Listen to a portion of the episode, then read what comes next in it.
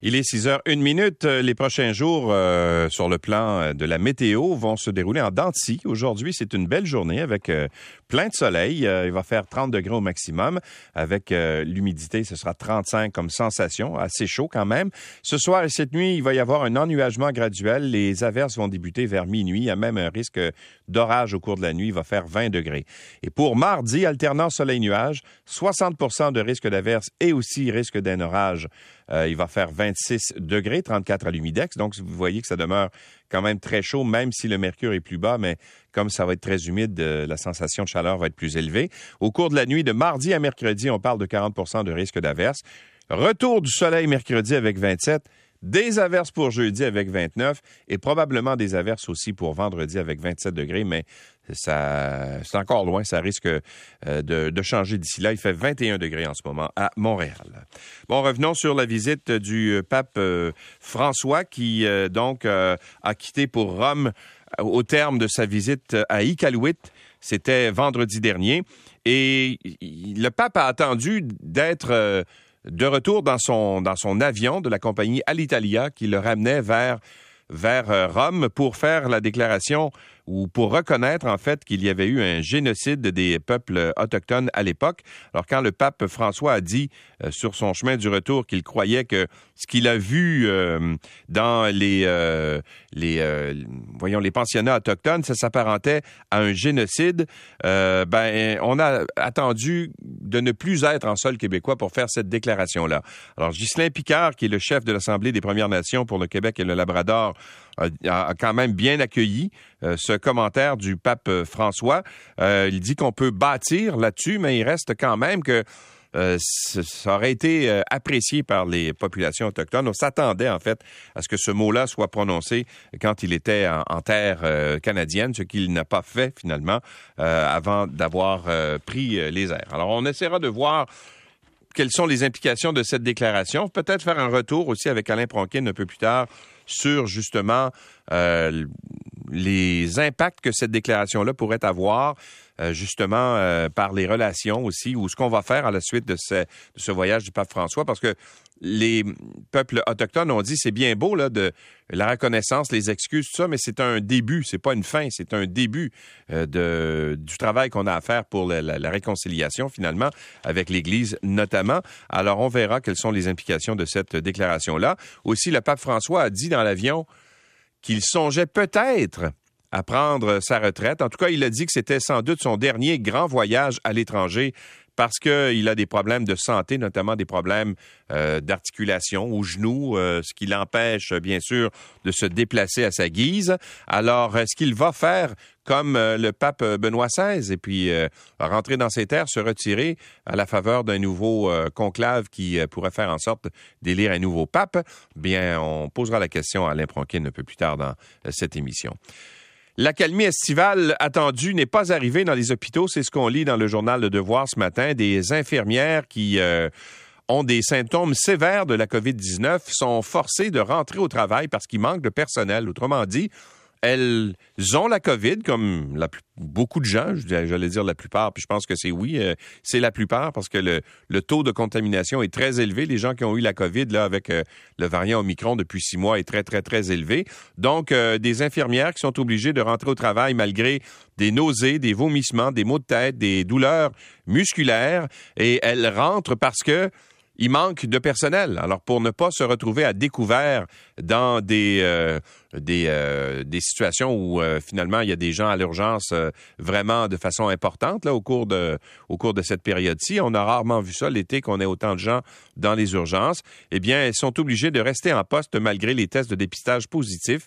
Il y a une infirmière qui raconte d'ailleurs que elle se sentait vraiment pas bien, mais on l'a forcée à rester jusqu'à temps qu'elle ait des vomissements. Et puis à un moment donné, là, on a dit, OK, tu peux, tu peux rentrer à la maison, mais quand même, on dénonce cette situation-là où on fait travailler des gens qui, euh, bien sûr, ne sont pas suffisamment en forme pour offrir une, prestation, de travail euh, qui soit euh, à 100 de leur, de leur capacité, mais aussi on expose certaines personnes, des malades bien sûr, au virus de la COVID-19. Alors, c'est pas la situation idéale, mais euh, le ministère de la Santé et des Services sociaux confirme que des employés malades de la COVID-19 peuvent être appelés à travailler en cas de compromission persistante de l'accès aux services dû au manque de personnel. Alors, c'est une situation qui est exceptionnelle, mais qui euh, démontre à quel point le réseau est affecté en ce moment par justement les cas de COVID-19 qui sont, qui sont au Québec.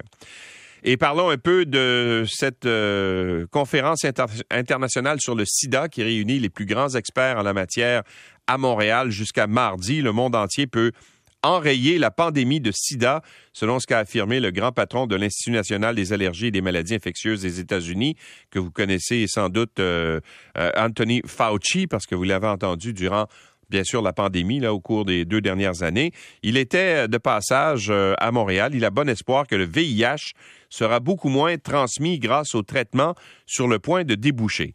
On va essayer de, comprendre un peu ce que ça, ce que ça implique. Est-ce que, par exemple, les recherches qui ont été faites sur les vaccins euh, pour la COVID-19 pourraient amener aussi certaines avancées dans la lutte contre le, le sida, le VIH. Les antiviraux également sont l'une des plus importantes avancées biomédicales de notre ère, a déclaré le docteur Fauci au cours de la fin de semaine mais euh, seulement 29 millions des 38 millions de patients dans le monde y ont accès. Alors, c'était une allocution qu'il faisait par vidéo à la conférence internationale sur le, sur le sida qui se déroule au euh, Palais des, euh, des Congrès.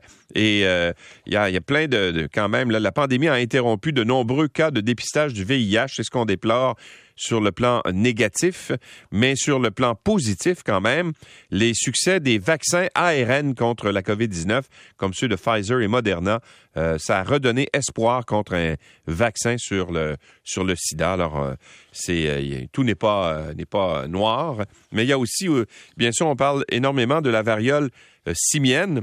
Et il y a plusieurs experts qui disent que ben, les gouvernements doivent prendre ça plus au sérieux et lancer des, des, traitements pour essayer d'enrayer ça. à Montréal, on parlait la semaine dernière avec le docteur euh, Mylène Drouin, qui est responsable de la santé publique, où on veut doubler le nombre de vaccins, le nombre de personnes à risque qui ont été vaccinées jusqu'à maintenant. On parle de près de 13 000 personnes qui ont été vaccinées. On aimerait que ce, serait, que ce soit euh, autour de 25 000 pour tenter d'endiguer, si on veut, cette épidémie de variole simienne. Euh, une vingtaine de municipalités dénoncent au Québec ce qu'on appelle le rouleau compresseur des grands projets de mines de graphite. Vous savez que pour produire des batteries qu'on met dans les voitures, on parle beaucoup de l'électrification des transports. On voudrait vendre énormément de véhicules électriques. Bien, ça prend des batteries au lithium. Donc, ça, c'est une des composantes de, cette, de ces batteries-là, mais il y a aussi du graphite qui est très important. Or, il y a une vingtaine de municipalités de l'Outaouais qui lancent une offensive contre les grands projets de mines de graphite dans leur région.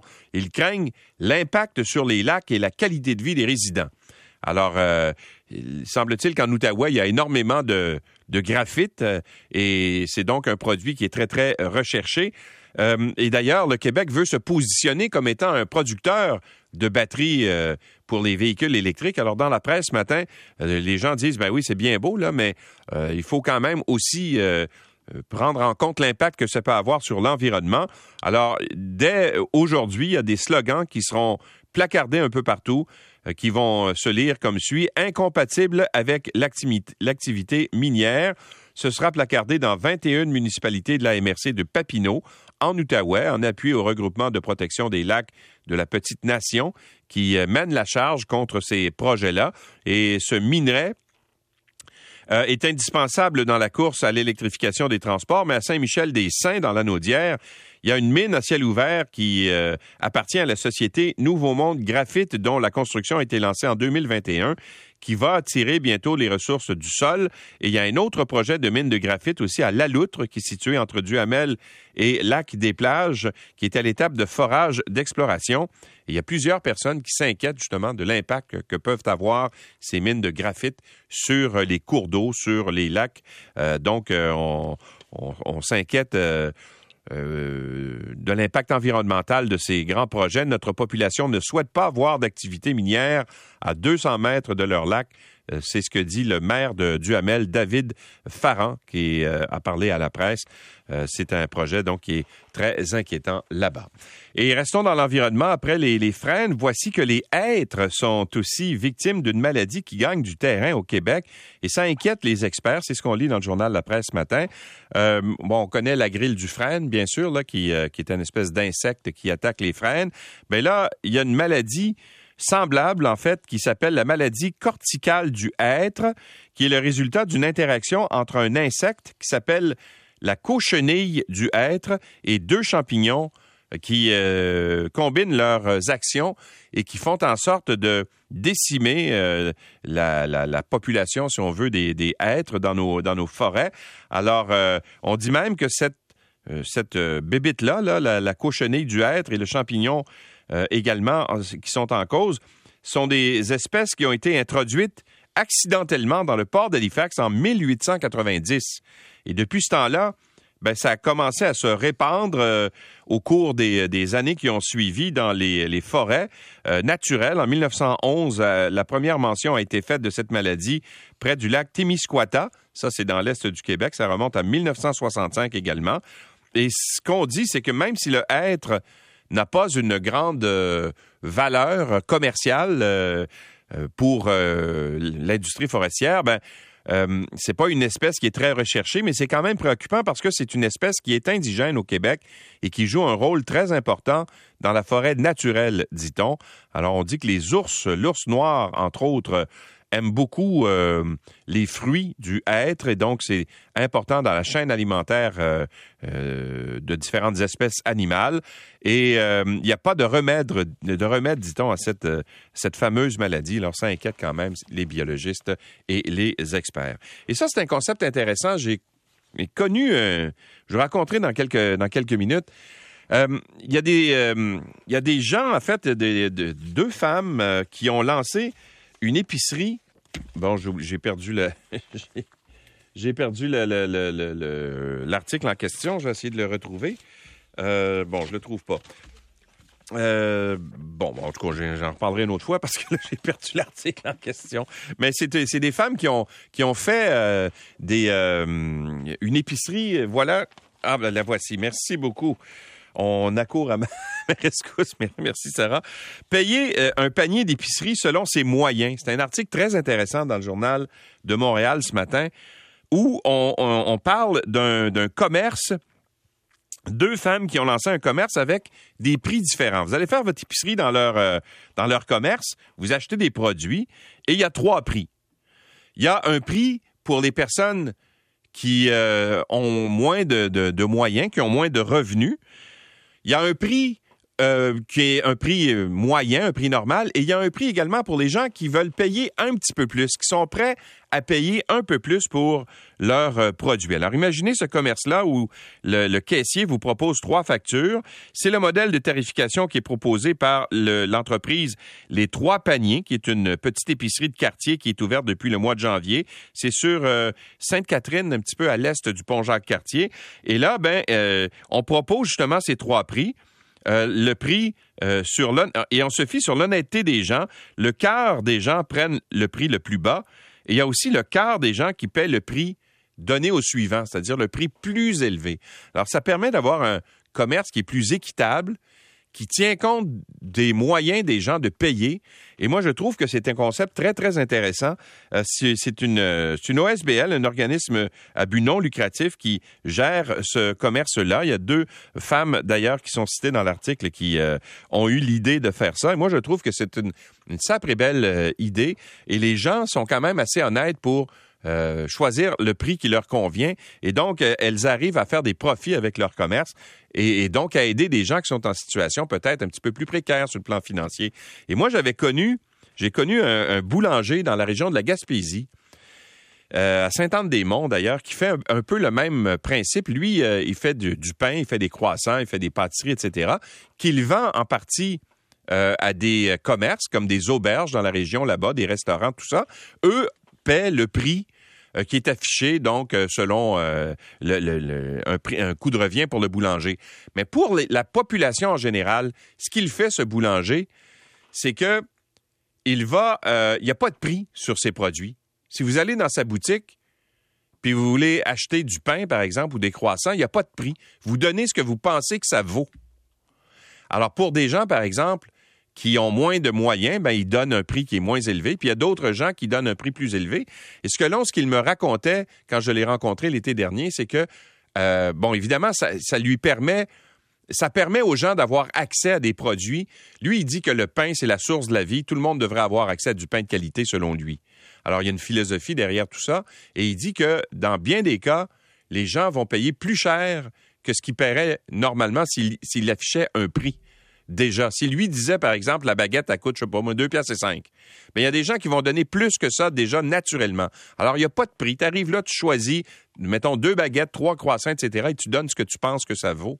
Et donc, ça permet d'avoir un accès plus libre à des denrées aussi importante et aussi accessible que le pain. Alors, je trouve que c'est une philosophie qui est intéressante, qui pourrait être exploitée ailleurs dans d'autres marchés. Et c'est un peu ce que fait également cette épicerie euh, à Montréal euh, qui s'appelle les, les, Trois Paniers. Alors, bravo pour cette initiative que je trouve euh, très équitable et très intelligente. donc, il y a des gens qui ont une sensibilité plus importante et je pense que ça, ça devrait être souligné.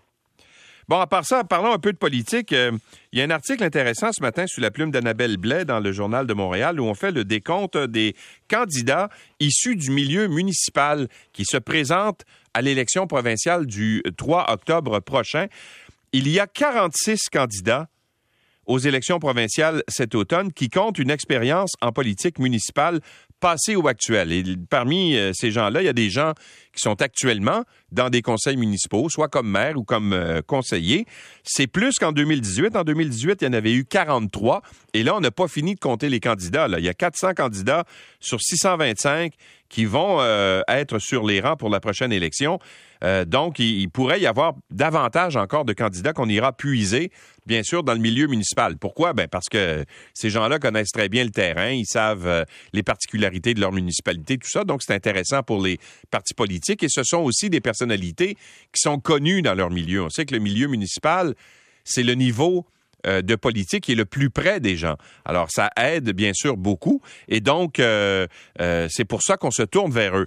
Le problème, ultimement, c'est que si elles sont élues, ces personnes-là, à l'Assemblée nationale, elles vont devoir laisser leur poste et il y aura des élections, bien sûr, dans, les municipalités parce qu'on ne peut pas, depuis une quarantaine d'années au Québec, être titulaire de, deux euh, postes électifs. Vous ne pouvez pas être maire, par exemple, d'une municipalité puis député. Ça s'est fait dans le passé, il y a plusieurs, plusieurs années, mais maintenant, depuis une quarantaine d'années, c'est interdit. Et la loi interdit d'être à la fois maire et député, mais la loi permet quand même aux maires de continuer à exercer leurs fonctions pendant la campagne électorale.